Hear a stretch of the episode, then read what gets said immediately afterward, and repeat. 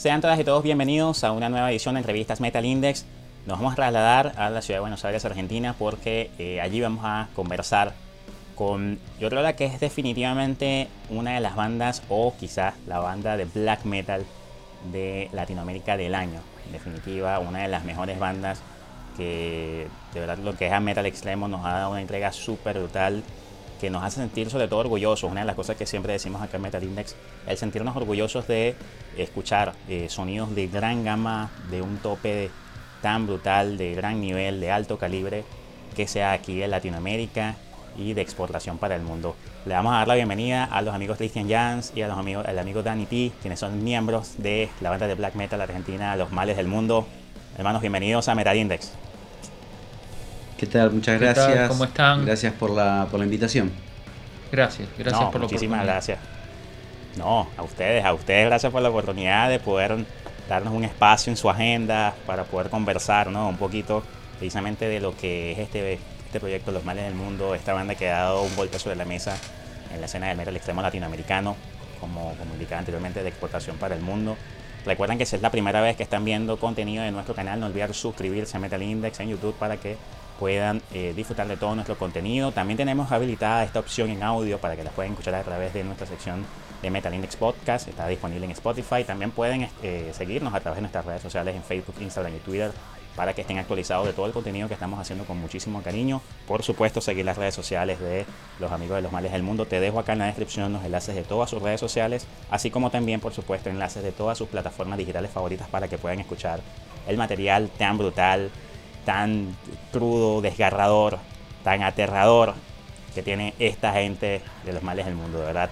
Definitiva una banda hiper, hiper brutal. Estamos muy contentos, Cristian, Dani, por lo que están haciendo con esta gran banda. Eh, lo decía en previo, ¿no? al, inicio de la entrevista, eh, de verdad que eh, verlos posicionados en muchas partes del mundo, donde está sonando el nombre de los males del mundo y, y lo bonito también que me encanta un nombre de una banda latinoamericana en español, así mismo Los Males del Mundo para que suene también así de esa manera del mensaje que también ustedes quieren llevar. Eh, y me gustaría precisamente eh, comenzar con esto, ¿no? Por lo que es el pesimismo, eh, el fracaso de la historia, que lo pongo porque son unos tópicos que grandes filósofos han este, estado, digamos, pregonando en su pensamiento por muchísimos, muchos años, siglos atrás, muchas décadas, como Nietzsche, Schopenhauer, también Schopenhauer, que también es una referencia conceptual. Eh, porque ustedes en, lo principal, en, en lo primordial, en la parte conceptual, decidieron sobre todo rescatar el pensamiento de estos filósofos para poder plasmarlo en sus letras conceptualmente.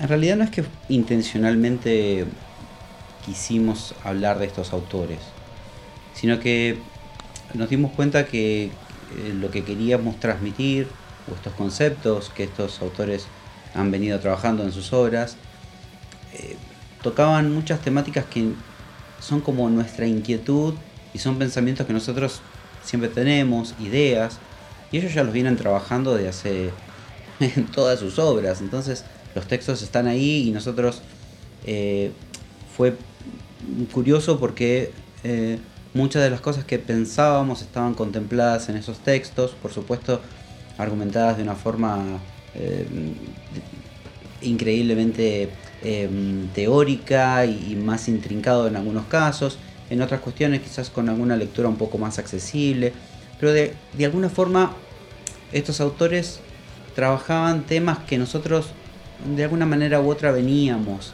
este, pensando.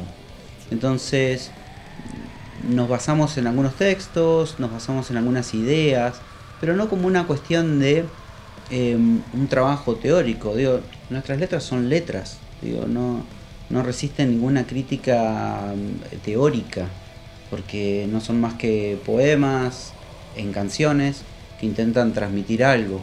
Por eso no solo nos basamos en textos filosóficos, sino que nos basamos también en poesía, nos basamos en textos, en literatura, en, películas, el cine como inspiración de algunas cuestiones. Em, entonces intentamos que todo aquello que aportaba tal vez un contexto eh, más profundo y articulaba lo que queríamos decir, bueno, tomarlo. A veces uno nombra ciertos autores, quizás para que quien escucha tenga una referencia de una idea o la dirección en la que van nuestras temáticas. Pero como te decía anteriormente, ninguna de nuestras letras resiste una crítica teórica porque no pretenden ser eso, no, son este, una tesis eh, doctoral filosófica, son canciones. Eh, que nos gusta sí que tengan cierta profundidad, nos gusta que estén pensadas, que estén trabajadas, em, nos gusta trabajar los textos y, personalmente me gusta que este, este, proyecto en mi caso me ha hecho revisar algunos textos y releer algunas cosas que yo ya había trabajado y a veces la compartía con Chris y trabajamos juntos las ideas. Entonces creo que hay un antes y un después de, las grabaciones que hicimos. O sea, no somos los mismos eh, cuando arrancamos a grabar que cuando terminamos el disco. Entonces, eh, de alguna forma, creo que nosotros también vamos cambiando a medida que vamos trabajando la música y la música en definitiva nos termina trabajando a nosotros. Y creo que esa idea de la circularidad eh, se da en, todo el proyecto, desde la composición, desde la escritura y también como, como te mencionaba recién, eh, desde el lado personal, ya que uno va cambiando a medida que va trabajando estos textos y va surgiendo esta música que vamos haciendo. Había momentos en, que, la, en que la música era, era la inspiradora, no, no solo un autor o, algo que, que, que, influenciara nuestra vida, ¿no? Por ejemplo, ha pasado que nosotros eh, nos hemos comprometido para este disco de una manera muy especial, como nunca antes. Y, nosotros vivimos en Sudamérica y vos sabés lo que eso implica. Implica trabajar en horarios difíciles, implica eh, quedarse, eh, no salir a pasear, no salir a, a tomar nada con amigos, es, usar el tiempo libre realmente en esto que lleva tiempo, que para nosotros no es un juego, es algo que, nos tomamos en serio y que, cuando hacemos un disco tratamos de, ser, dar lo mejor que podemos, ¿no? Y, y, todo eso influye también en las cuestiones, ¿no? Qué sé yo, hubo días que, que ya lo hemos contado, creo, no lo sé, eh, pero, por ejemplo, qué sé yo, que no, haya salido nada inspirador en, ese día y, volvernos a nuestras casas después de un largo día de trabajo y un largo día de, grabación, quizá con las manos vacías, y, todo eso genera y recicla eh, una, un cúmulo de sentimientos que uno también va generándose con, el trabajo y, y es súper inspirador para, por lo menos para nosotros con este género, ¿no? Eh, todo, todo, lo que es la, bronca y, un montón de cosas que, genera, que, no solo lo, hace un autor o, algo en particular, tratamos de motivarnos con, absolutamente eh, todo lo que, lo que nos pueda motivar, ¿no?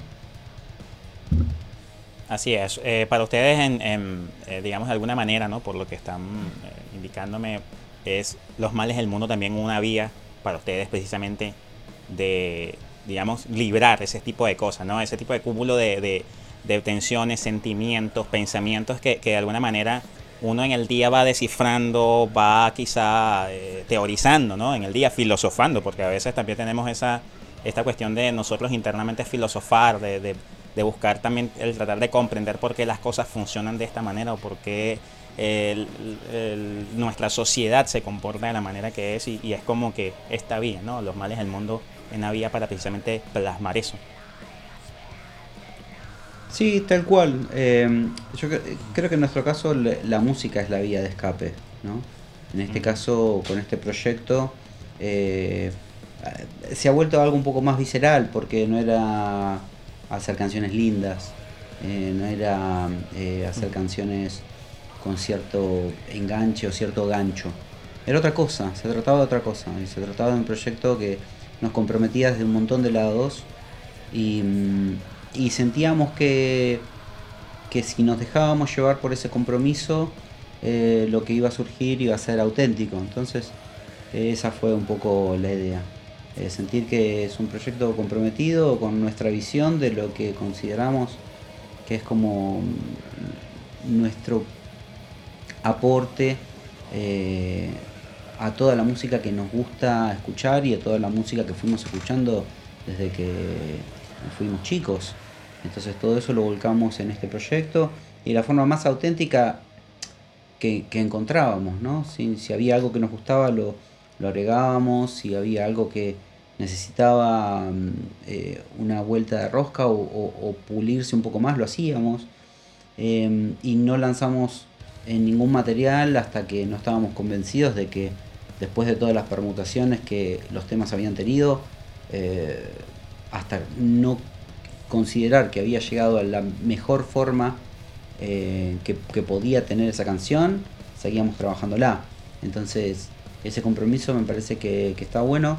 Y de la forma en la que trabajamos este proyecto, al menos yo no había trabajado en ningún otro proyecto anteriormente. No, yo tampoco. Entonces creo que eh, el resultado se da también un poco de por, por, el proceso en el cómo trabajamos todo. Eh, es, creo que nosotros con Chris venimos trabajando otros proyectos también, tenemos otras grabaciones, pero los trabajamos de otra manera. Eh, y, ya como que, mm, sin charlarlo, pero eh, creo que nos dimos cuenta de que trabajar con los males es ponernos en esa sintonía y tomarnos las cosas de esa manera y trabajar con cierta dinámica y con cierta con cierto enfoque. Para otros proyectos quizás podemos eh, interpretarlo de otra forma, encargarlo de otro lugar, pero los males tienen como cierta particularidad. Entonces creo que eso le da un poquito de identidad a todo lo que, lo que hagamos. ¿no? Y creo que el haber respetado los tiempos también ha sido fundamental. El, hecho de, decir, bueno, eh, esto no cierra, vamos a esperar a que cierre, a que llegue esa idea que, que, que termine de cerrar nuestro concepto y que nosotros... Por eso te digo que en general, tanto líricamente como musicalmente, creo que eh, Los Males del Mundo fue eso, ¿no? Fue agarrar absolutamente y decir, vamos a hacer lo que nos gusta, todo lo que nos gusta. ¿Me entendés? Desde el, desde el autor de, la portada hasta, hasta la música, la letra y decir, bueno, no nos aferramos a una cosa, agarramos todo lo que nos gusta y, y lo quiero plasmar en este disco porque en definitiva suena trillado, pero uno lo hace para sentirse bien con uno mismo. Uno quiere, quiere tener esa obra que, que, que como fan de la música siempre quiso tener. Eh, no decir, bueno, quiero, quiero ese, esa cuestión que, yo escuche y, me parezca eh, lindo para mí, ¿no? Perfecto. Eh, en, el gusto, ¿no? Personal. Así es, así es. y bueno, ustedes también en lo que es a, a, la parte creativa, ¿no? ya yéndonos a la que es la parte musical, ustedes han, digamos, mezclado una serie, vamos a decir, de, de, composiciones dentro de lo true el black metal, digamos, de, ese black metal, eh, como, como sabemos, clásico, ¿no? De, los 90, principios de los 90, eh, de, inclusive de influencias, de grandes influencias del, black metal sueco, noruego, obviamente que han sido de, muchísima presencia, eh, precisamente lo que es el estilo, ¿no? Obviamente los creadores del estilo. Eh, pero también han decidido colocar algunos tintes, eh, digamos, con digamos, sonidos o acordes o riffs depresivos, como con un cierto tono oscuro, a su vez también con unas ciertas melodías. La forma en que ustedes, em, digamos, se inspiran para precisamente realizar este tipo de composiciones. O sea, ¿Ustedes cómo, ustedes de qué manera ustedes se organizan y estructuran lo que es la composición precisamente y, de un material de tan gran calidad como ha sido este disco Dead Towers, eh, eh, disculpe, Descent Towers Death, que es la última producción que ustedes lanzaron precisamente este año, que ha sido obviamente, como, como bien sabemos, muy comentada. Eh, ¿Cómo ustedes precisamente se enfocan en lo que es el saber estructurar la manera en que van a componer estas canciones para adaptarlas y amalgamarlas tan bien con, con estos conceptos para que precisamente todo esté tan, bien unificado. Sí, yo creo que mm, em, esta amalgama de estilos tiene que ver con nuestros gustos personales. Em, a nosotros nos gusta la música en general y nos gustan muchos estilos. Podemos escuchar este, un abanico muy variado de, de, géneros, de, estilos, de subgéneros, de bandas. Y en líneas generales con Chris eh, coincidimos en que somos como un poco más fanáticos de las melodías. O sea, lo, lo melódico nos llama la atención y un poco estas melodías, este, podríamos decir, este, tristes, desgarradas, con mucha emoción. Lo, emocional y lo emotivo eh, nos llama la atención. Quizás no somos tan adeptos a esta cuestión de, lo brutal, lo, extremo, eh, machaque cerrado, rapidez, ¿sí? no, vamos por ese lado de nosotros. Claro, lo técnico no, es nuestra, no es nuestra onda. Em, entonces, ambos escuchamos mucho doom metal, em, heavy metal eh, y como bien mencionabas, eh, black metal con este tinte sueco que es un poco más melódico en algunas cosas. Pero en los males encontrás cosas eh, disonantes, atonales, em, algunos patrones que quizás no son los patrones rítmicos que no son los habituales jugamos mucho con las texturas y con los ambientes, cómo se va construyendo todo. Pero mm, es, todo un trabajo, no, no es que eh, un día dijimos, bueno, vamos a hacer este disco y va a consistir en tantos temas y fue como a medida lo, que iba surgiendo y cómo se iba esto modificando este, a medida que nos íbamos adentrando. Y llegó un punto en el cual nos dimos cuenta que el, proyecto tenía como cierta identidad propia y entonces ya entre nosotros decíamos, bueno, el tema nos pide esto o ¿qué te parece este arreglo? No mucho, como que no da, ¿no? Para esto no, no, no. Y lo descartábamos. A veces lo descortábamos y otras veces la idea era tan buena que decíamos, bueno, ok, grabémoslo y me parece que es más acorde a este otro proyecto que tenemos. Bueno, sí, genial.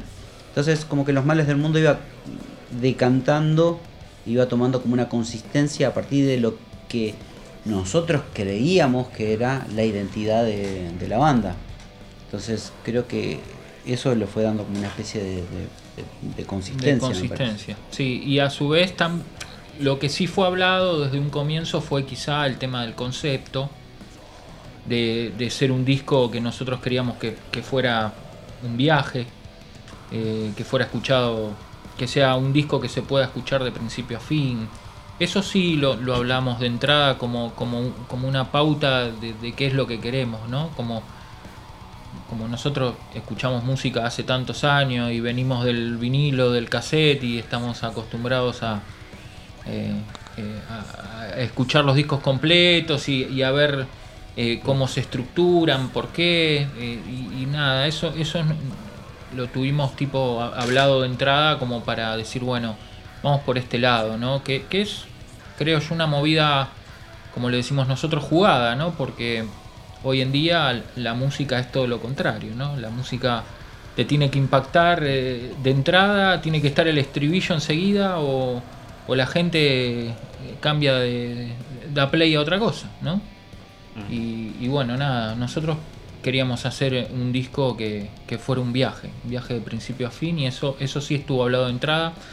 Después ya musicalmente y, todo lo que es compositivamente y todo eso fue, fue fluyendo y le fuimos dando el, tiempo necesario a que las cosas también se, vayan cerrando de alguna manera, ¿no?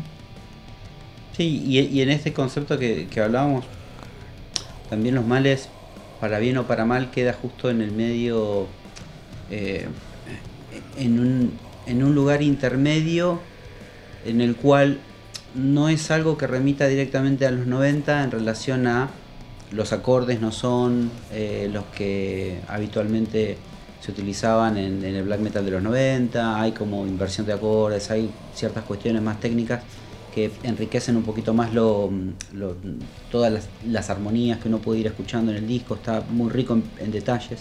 Y eso no era algo tan común quizás en el black metal de los 90, ¿no? donde era eh, otra, otra vibra un poco más agresiva, un poco más cruda.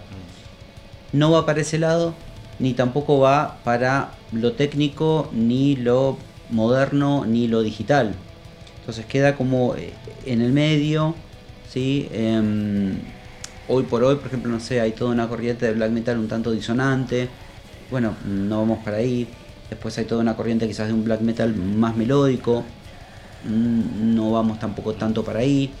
Eh, tampoco es un proyecto atmosférico. Mm, tampoco. No es un proyecto depresivo. Em, entonces como que queda a, medio camino de un montón de cosas. Pero no es que nosotros lo, hayamos hecho deliberadamente. Se dio y, se iba moldeando de esa forma y nos gustaba eso que sucedía. Y de hecho, de hecho tiene un poquito de todo. Si vos, si vos le prestás atención al disco, eh, tiene un poco de todo. ¿Entendés? Entonces, eh, que era un poco también lo, lo, que dice Dani, es lo que queríamos, ¿no? Un disco que nos gustara eh, y, que tenga todas las influencias habidas y por haber de, nuestros gustos. Tal cual, y, lo que queríamos era que el sonido no sea, que no suene digital, ¿sí? Eh, que suene con el mejor sonido, con el mejor sonido que podamos lograr, pero que suene eh, orgánico, ¿sí? Y ahí tenés todo un desafío porque nosotros no estamos grabando en cinta, ¿sí? Entonces, sí grabamos digital, sí grabamos en el estudio y mezclamos y y hay toda una cuestión de proceso digital, pero intentábamos eh, que suene lo más orgánico posible.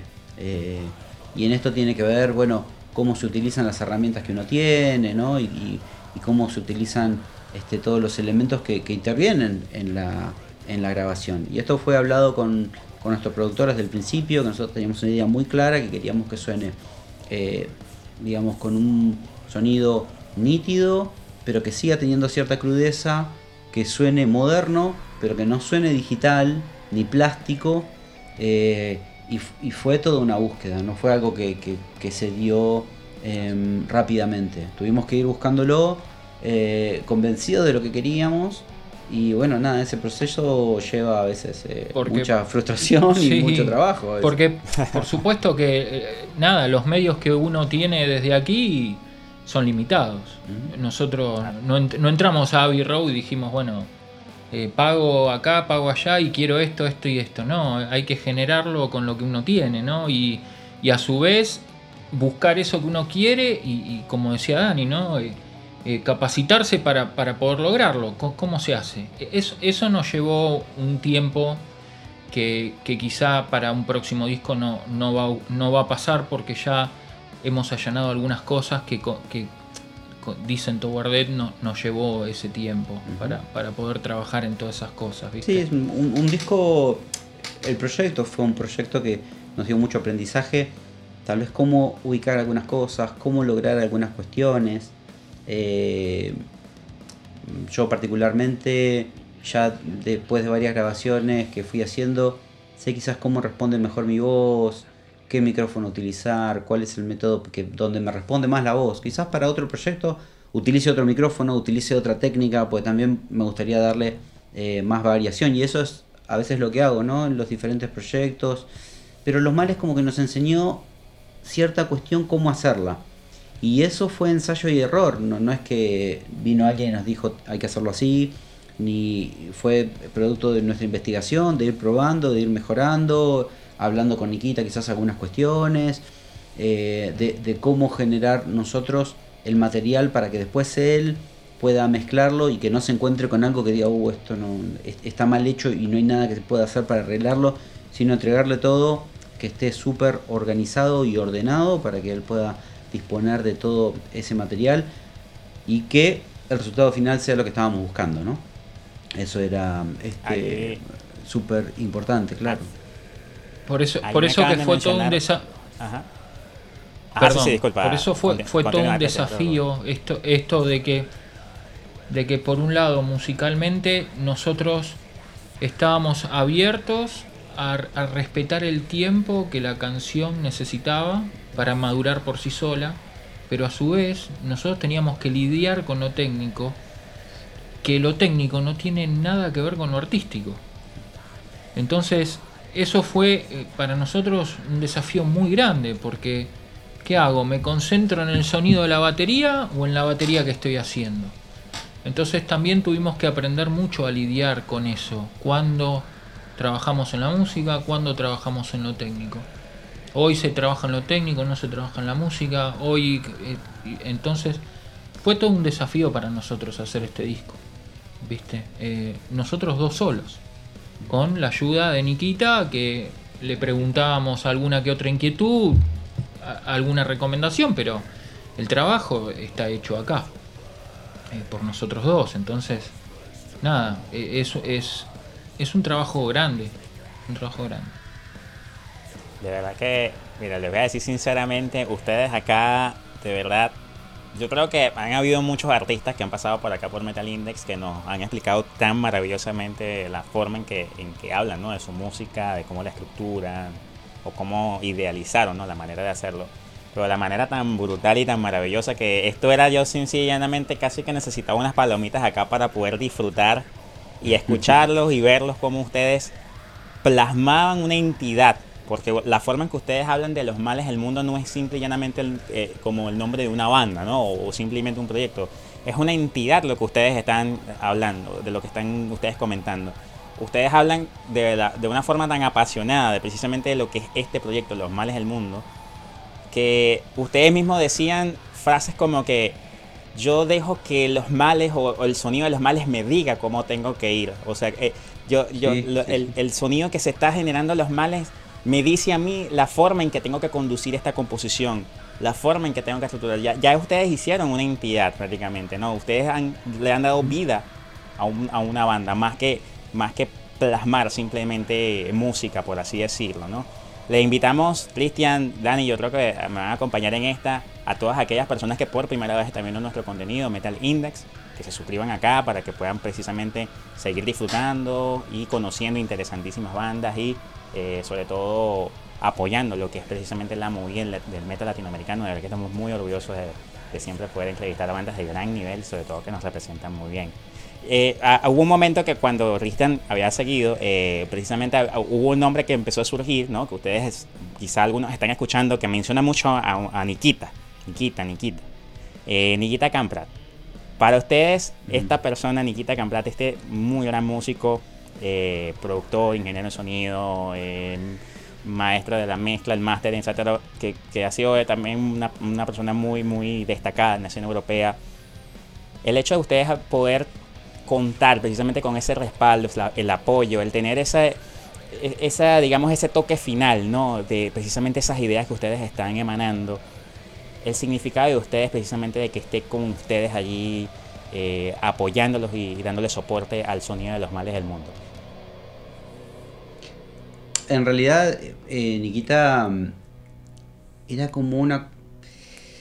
Nos facilitó enfocarnos en otras cuestiones Em, con Nikita tenemos una amistad hace muchos años y, realmente em, es un tipo muy accesible, muy transparente, muy preciso en algunas cuestiones, muy técnico, em, súper obsesivo, meticuloso. Nosotros somos muy obsesivos y él también. Entonces creo que hicimos un equipo en el cual confiábamos cada uno en lo que hacía el otro. Yo de repente si tengo que, si Cristian me está diciendo, estoy grabando unas guitarras, pero todavía no quedaron muy bien, voy a volver a grabarlas. Yo confío, quizás hay cosas que yo no escucho y él escucha, y digo, bueno, si él las escucha debe estar, o sea, confío en su criterio. De la misma forma que si yo de repente estoy grabando algunas cosas en la voz, y para Cristian me dice, está brutal, está excelente, y yo digo, ah, hay ciertas cosas que... Y él me dice, bueno, perfecto, está bien, te, te, doy la, la segunda en eso. Con Nikita nos pasaba lo mismo eh, confiábamos absolutamente en su criterio. Por supuesto hay cosas que hay que consensuar, qué sé yo, cuánta cantidad de reverb querés en la mezcla, más, menos, eso hay que preguntarlo porque tiene que ver con, es como si fuese un cuadro, bueno, qué tanto color rojo querés este, en esta pincelada, un rojo más intenso, un rojo menos intenso. No es que está mal un cuadro porque tiene un rojo más intenso y otro cuadro que tiene más amarillo es mejor. No, tiene que ver un poco con lo que cada uno quiere plasmar. Pero lo que sí Nikita nos facilitó muchísimo es no preocuparnos por el proceso de mezcla y mastering. O sea, nosotros nos preocupábamos por grabar bien, por editar bien y por enviarle todo correctamente. Cuando nosotros quizás en otros proyectos a veces trabajamos un poco más en la mezcla o en el mastering, implica estar súper pendiente de otras cosas. Ah, es, es, otra complicación. Entonces, por eso muchas veces. Se te parte, obviamente, la, mente se te parte en muchas partes, en muchas cosas. Y, Totalmente. Y, lo que es precisamente. eso, eso es algo muy cierto, es, es, verdad. Cuando tú divides mucho tu mente en tantos procesos, porque precisamente como, como incluso el mismo Cristian creo que mencionaba, ¿no? O sea, como estamos muy limitados, tenemos que aprender muchas cosas. Porque obviamente nosotros no solamente vamos a fungir como músicos, sino que tenemos que infugir nosotros mismos como ingenieros de sonido, tenemos que nosotros mismos mezclar, tenemos que, tenemos que aprender un montón de cosas que a veces lo musical, como ustedes mismos han estado plasmando así, lo musical a veces lamentablemente queda como muy de lado. Tal cual. y No, no solo eso, sino que nos permitió a nosotros eh, llegar a nuestro límite hasta la grabación. Porque si no teníamos que guardar nuestro resto mental para, para hacer los otros dos procesos. Entonces, gracias a que Nikita se ofreció a trabajar eh, en, toda la postproducción, nosotros tuvimos esa, eh, esa libertad de decir, bueno, me quemo la cabeza hasta, hasta acá, doy todo hasta acá. Y yo creo que eso también sumó un montón. Porque ya después en la postproducción confiamos plenamente en la mano de Nikita. ¿Viste? Eh, eso fue súper importante. Sí, eh, pero bueno, trabajábamos todo el tiempo y coordinábamos cómo iba a ser este el trabajo en relación, bueno, cómo necesitas que te envíe esto de tal manera, bueno, fíjate, y nosotros intentábamos, como uno ya viene trabajando desde hace años, más o menos sabe cómo entregar las cosas para que al otro le resulte más fácil. Entonces, Supongamos eh, que yo le entrego un proyecto en el que está todo absolutamente desordenado y es caótico, él va a perder muchísimo tiempo en ordenarlo y tal vez lo que es creativo es meterse y darle un plus, no va a llegar porque va a estar súper saturado por algo tedioso que bien lo podíamos hacer nosotros. Entonces nosotros nos recargábamos, obviamente, de todo el trabajo para dejarle eh, que él aporte lo suyo y también, bueno, lo hizo en, las líneas de bajo que compuso para, el disco, ¿no? Nosotros dándole la total libertad de que haga lo que quiera. Él preguntó, bueno, qué tipo de bajo eh, les gustaría escuchar, cómo lo... Y fue sabiendo el tipo de músico que es, eh, cómo trabaja, cómo compone, cómo produce, dijimos, eh, hace con el bajo lo que quieras. Y, la verdad que nos sorprendió gratamente. Y, fue, utilizó algunas cosas que no habíamos pensado que iba a ir por ese lado y creo que aportan mucho al disco. Em, entonces, en, muchas cosas creo que nos facilitó y por ejemplo, ese es un, es un ejemplo muy concreto. Si nosotros nos hubiésemos tenido que estar preocupando por el bajo y la línea de bajo, también hubiese sido un dolor de cabeza. Eh, porque es toda una preocupación y no lo hubiésemos dejado así nomás, ¿no? No hubiésemos dejado un par de notas y ya está. Hubiésemos estado varios meses trabajando y en ese sentido él se hizo cargo de eso y con un resultado que, quedamos muy satisfechos. Definitiva, bueno, satisfecho tanto ustedes, imagínense los seguidores, los fanáticos acá en Latinoamérica y obviamente en el mundo, lo satisfechos que también nos sentimos por precisamente escuchar algo de, de tan gran calidad.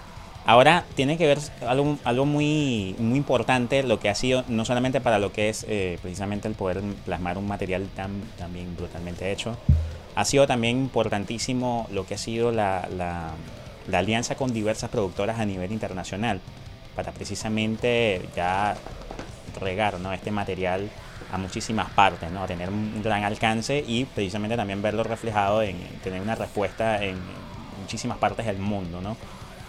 Eh, para ustedes esta, este proceso también de distribución, ¿cómo ha sido la experiencia durante este 2021, también tomando en cuenta lo que es la situación que vivimos actualmente, ¿no? la situación pandemia? Si estás viendo esta entrevista en el futuro, estamos haciéndola un día 16 eh, de diciembre de 2021, por si la estás viendo en el futuro. Entonces, estamos todavía en un contexto pandemia un poco delicado, ahí en Europa en estos momentos la situación del Omicron, de una nueva variante. Eh, la experiencia precisamente en la, de la distribución este año, eh, con precisamente este material, eh, precisamente el Descent de Towers Dead, cómo ha sido con sus otros materiales y también lo que es la respuesta del público a pesar de... Bueno, la distribución ahí es como... ahí como que tenemos que meternos en varios temas, ¿no? Porque habría que pensar, cuando hablamos de distribución, a qué nos referimos, si nos referimos a la distribución en, en relación a el disco físico o si hablamos de la distribución de cómo el disco fue llegando a diferentes partes del mundo en formato digital, que a veces está muy, este, es muy actual que, las bandas saquen sus discos tanto en formato este, físico como en formato digital, subiéndolo a diferentes plataformas. Entonces, ahí hay algo que a veces uno ayuda o trabaja en eso voluntariamente, ayudando a distribuirlo este, y a, difundirlo. Y hay otras cosas que a veces suceden sin que uno esté al tanto de eso. Eh, con Cristian, por ejemplo, nos, nos, sorprendió eh, el alcance que el disco había tenido en Rusia, por ejemplo, em, del cual estábamos totalmente eh, ignorando que, que el disco podría llegar e impactar también por aquellos lados. Y, empezamos a encontrar reviews en, ruso, eh, podcast, eh, videos que comentaban. Y de repente, bueno, por ejemplo, bueno, eh, ahí utilicé amigos que hablaban ruso y decían, che, ¿están hablando bien? ¿Están hablando mal? Y no, no, decían, no, están ah, hablando bien. Bueno, bueno, eso es me bueno. Quedaba, me, quedaba tranquilo. Pero, por ejemplo, em, hay algo que, yo no sabía y me enteré con este disco, es que por ejemplo en Rusia no utilizan mucho el Facebook ni Instagram. Algunos sí, pero utilizan una red social que es como propia de, los rusos, que se llama BK, que tiene un, formato totalmente diferente y tiene no sé cuántos millones de usuarios. Entonces, eh, y la, y la piratería ahí es, bueno, emana como no tienes ni idea. tremendo, tremendo. Pero bueno, esas son las reglas del juego también, ¿no? O sea, uno, sabe que es así. Eh, yo, en ese sentido, tengo toda una, postura tomada, Cristian también. Nosotros desde muy chicos, eh, nada, conseguíamos los discos en Sudamérica grabados, porque no se podía comprar original. Ah, sí. Y eso, era, lo que se podía lograr, era lo que se alcanzaba. Era, así. Exactamente, no, no había otra cosa. Pero eso no impedía que si uno escuchaba un disco y a uno le gustaba mucho, ni bien lo veía uno en, en, un, en una disquería, eh, juntaba este, moneda a moneda para ir el fin de semana e ir y comprarse ese disco. Entonces, yo, mm, la mayoría de los discos que compré originales, no fueron discos que los compré porque la tapa me parecía que estaba buena y dije, uh, a ver, y lo compré. Eran discos que yo ya tenía escuchados y que tenía cassette y que ya los había gastado. Entonces, eso tiene que ver con que uno no se olvida de que siente cierta pasión por el formato este, físico y que en definitiva lo quiere tener. Entonces yo aliento a la gente que me diga, sí, este, me bajé tu disco de internet, sí, perfecto, bajalo, escuchalo, este, escuchalo hasta el atasgo. A mí no me sirve que la gente eh, sí o sí lo escuche en Spotify. ¿Para qué? Si Spotify no me da ni 0,05 centavos de, de mi moneda que, encima está súper devaluada. O sea, no me interesa que lo escuche por Spotify o que de repente se lo baje por un servidor ruso y que lo escuche en MP3 en el celular. La verdad que no, me importa. Eh, pero sí me parece que está buenísimo que aquel que le gustó el disco de repente se lo recomienda a alguien. Y le dice, oh, mira, tenés que escuchar esta banda porque está buenísima. entonces ahí se empieza a generar algo. Nosotros somos eh, un poco eh, partidarios de que si el disco te gustó y te gustó mucho, de alguna forma u otra lo vas a querer comprar. Eh, te vas a comprar el disco o te vas a querer comprar el merch o vas a esperar de repente, no sé, a comprarte un parche, un pin o, lo que fuere. Algo queremos tener. nosotros algo, eso es una cosa muy bonita que tenemos de los metaleros. Algo queremos tener de esa banda que nos gusta.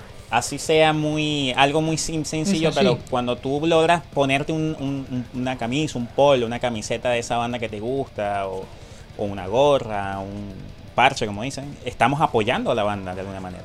Es así. Sí, sí, es identificarse, ¿viste? Identificarse con, con el proyecto. Eh, sí, sí, y, eso en ese sentido, nosotros, bueno, como te decía, entré a, a, BK y de repente puse los males del mundo y me aparecieron un montón de cosas. Y yo dije, wow, Qué, qué, raro, ¿no? Porque ni siquiera sabía que había tenido ese alcance allá. Y esas cosas a veces te sorprenden, ¿viste? O de vez en cuando quizás, no sé, buscas en Google a ver, a ver si hay algo nuevo y de repente ves que hay un montón de reviews nuevos. Que, porque, a ver, hay muchos blogs, muchos fanzines que de repente hacen un review y, no te avisan, no te mandan un mail diciendo, mirá, si querés ver nuestro review, entra a nuestro link. A veces hay bloggers que hacen un review, una crítica y lo suben y no te enterás. Te enterás quizás, no sé, al mes, que justo googleaste el nombre de la banda y viste que apareció algo y decís, ah, a ver. Y quizás te, te, sorprendes con, cosas. Y, y, e, e, eso me pasa a veces con este proyecto. Que, a veces veo que, llega a países que, que, bueno, nada, que hablan muy bien, que les gusta mucho, que, que con Cristian, cuando terminamos el disco, estábamos convencidos, no sabíamos si el disco iba a funcionar o no, pero estábamos convencidos de que si alguien se tomaba el trabajo de escucharlo, quizás podría transmitir toda la pasión que nosotros habíamos puesto en, la grabación. Entonces lo que siempre decíamos es... Alguien lo tiene que escuchar. Alguien lo tiene que escuchar. Eh, que lo escuche entero y, después puede no gustarle, ¿sí? Puede alguien decir, no, no me gusta, pero me parece que es algo auténtico lo que, lo que quisimos hacer. Y, a veces, y a veces me encuentro con reviews que entendieron eso. O sea, que, entendieron y me, y me sorprende eso.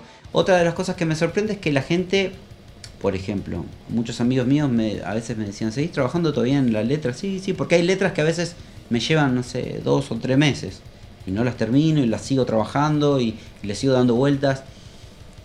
Y hay mucha gente que me dice, no, no le des tanta importancia porque es black metal, grita un par de cosas y nadie lee las letras, no, no. Bueno, y a mí eso no me gusta personalmente porque a mí las bandas que más me gustan son las que les encuentro mayor profundidad en las letras. Entonces no me gustaba hacer una canción en la cual digo cualquier cosa. Y me sorprende mucho que la gente se pone a leer las letras. Y, se, y, al leer las letras entiende quizás el porqué del disco, entiende eh, todos los climas por los que pasa el disco. Y, eso me sorprende. Yo no, yo no creí que, el público iba, iba a, tomarlo de, esa forma. Gratamente me sorprendió. Y yo pensando, yo pensando en cierto modo también, eh, lo estoy pensando ahora, ¿no?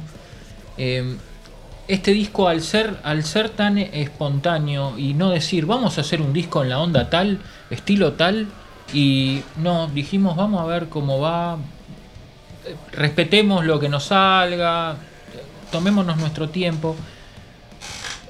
Fue un disco que para nosotros se, nos hizo tan personal. ¿Me entendés? Que, que no, no, no buscamos algo en particular. Decir, ah, voy a hacer brutal death metal a lo... No, fue que salga lo que salga, que, esté todo lo que nos gusta acá. Y bueno, entonces eso también es como que lo tomamos tan personal que, todo lo que sucede nos sorprende capaz un, poco, ¿no? De, decir, wow, la, gente se está identificando con, con, con, con, lo que nosotros capaz sentimos en ese momento, porque un disco es el reflejo de, de dos personas para nosotros en un determinado momento. Yo capaz mañana siento otra cosa y, mi disco es completamente distinto. Y eso, eso es lo lindo de la música también, ¿no? Por eso yo soy partidario de no esperar un disco igual de otra banda, eh, porque nada, eh, el músico siente, piensa y, transmite lo, lo, que siente en el momento. Y eso es una de las maravillas que hacen a la música que sea única, ¿no?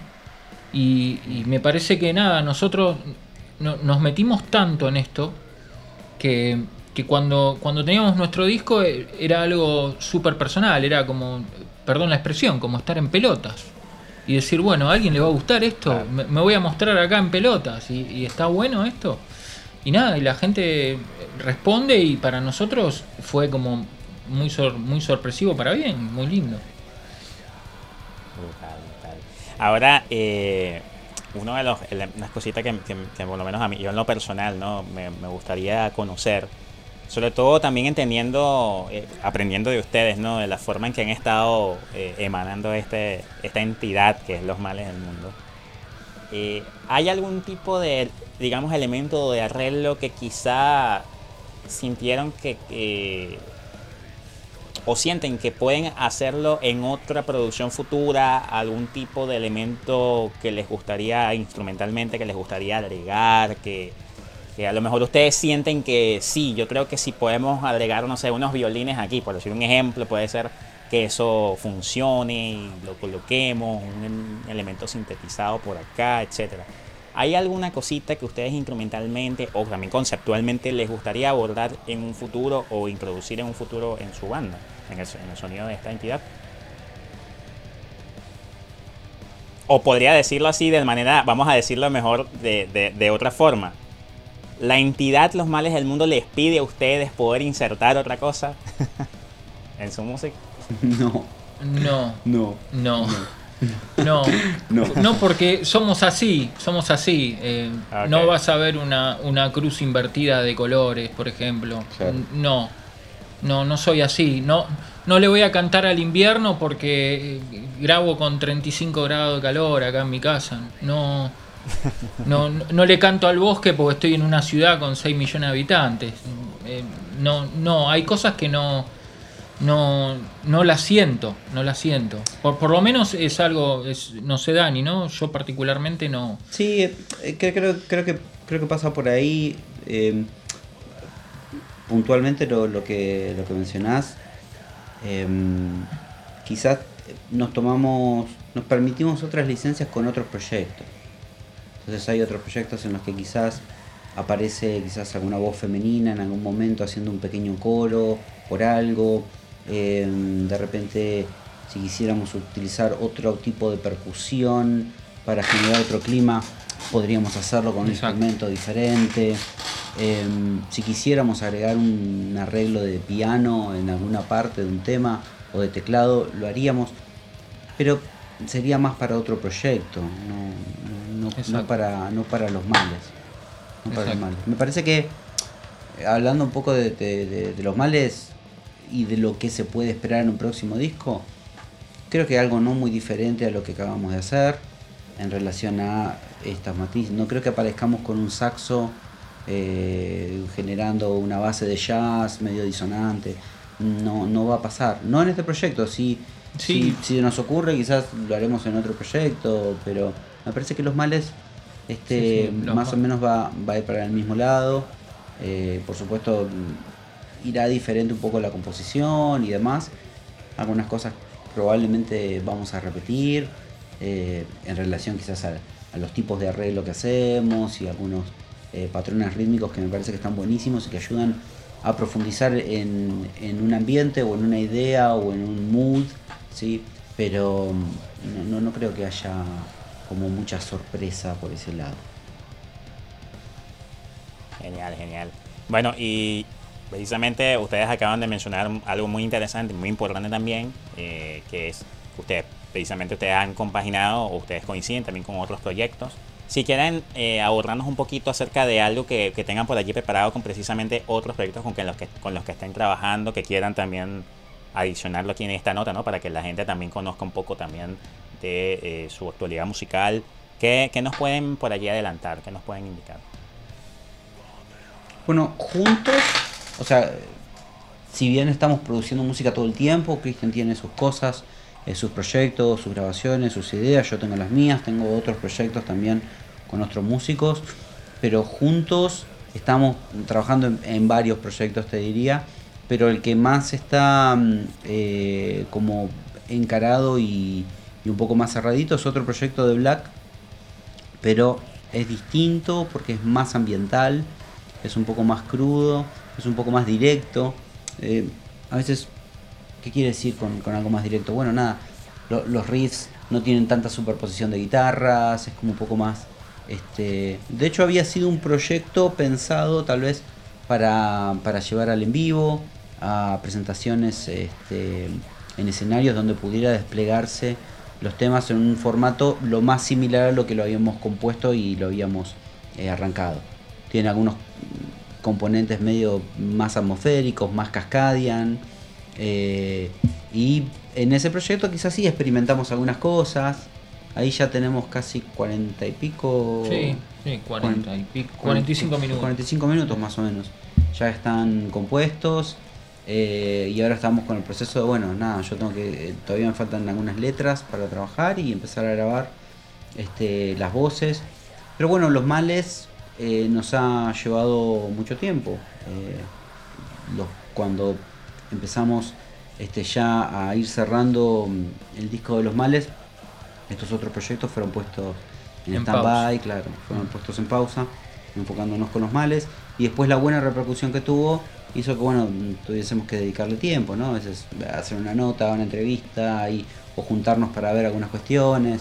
Nos lleva como tiempo, eh, el, trasfondo y el, detrás de, escena de, un proyecto a veces eh, lleva, lleva, tiempo y energía. trabajo. Sí, y, bueno, nada, también como hablabas anteriormente el tema de la distribución, ¿no? Porque, bueno, muchas distribuidoras de Latinoamérica este, se han sumado para distribuirlo en diferentes países, este, Colombia, México, Chile, este, y también, bueno, e, en ese en esa cuestión uno a veces tiene que estar ahí este, mediando, charlando.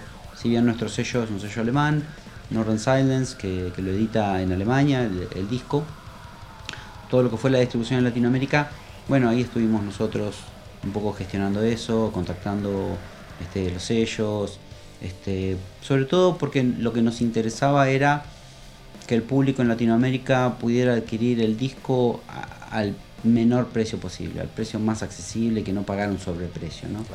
Em, el sello quizás tenía esta idea, ¿no? Un poco de, de, bueno, el disco sale tanto y el envío, por ejemplo, no sé, a Colombia sale tanto. Y a mí un poco me preocupaba eso, porque había mucha gente de Colombia que quizás quería obtener el disco. Y si cada persona pedía el disco a Alemania, salía una fortuna. Y, no tenía sentido. Em, entonces el sello ya tenía la decisión de no hacer ediciones en Latinoamérica, o sea, no, no que el disco no sea editado en Latinoamérica, sino que la única edición sea este, la alemana. Entonces lo que necesitábamos era una distribución. Entonces ahí como un poco empezamos a hablar con el sello, ideando como una, em, bueno, como una idea para poder este, llevarle el disco a diferentes países y que los fanáticos que quieran comprarlo o conseguirlo lo puedan conseguir. Obviamente no al mismo precio que un disco local, pero tampoco pagando un sobreprecio eh, como, como se venía haciendo. entonces ahí fue bueno trabajar con, muchas distribuidoras, eh, con algunos sellos que quisieran traer una cantidad que le permitiera distribuirlo. Y eso a veces hay que estar, bueno, mandando mails, hablando, haciendo conferencias, acuerdos y andar mediando, ¿no? También con el, con el sello en Alemania. Y ahí estuvimos activamente nosotros trabajando mucho con eso. Em, también, bueno, con lo que era el diseño de nuestro merchandising, también estuvimos trabajando. Y fueron cosas que nos alejaron tal vez un poco de lo musical, eh, del hecho de sentarme y componer o de escribir. Pero bueno, forman parte un poco de un disco, ¿no? Sacar un disco y dejarlo ahí colgado y que no funcione.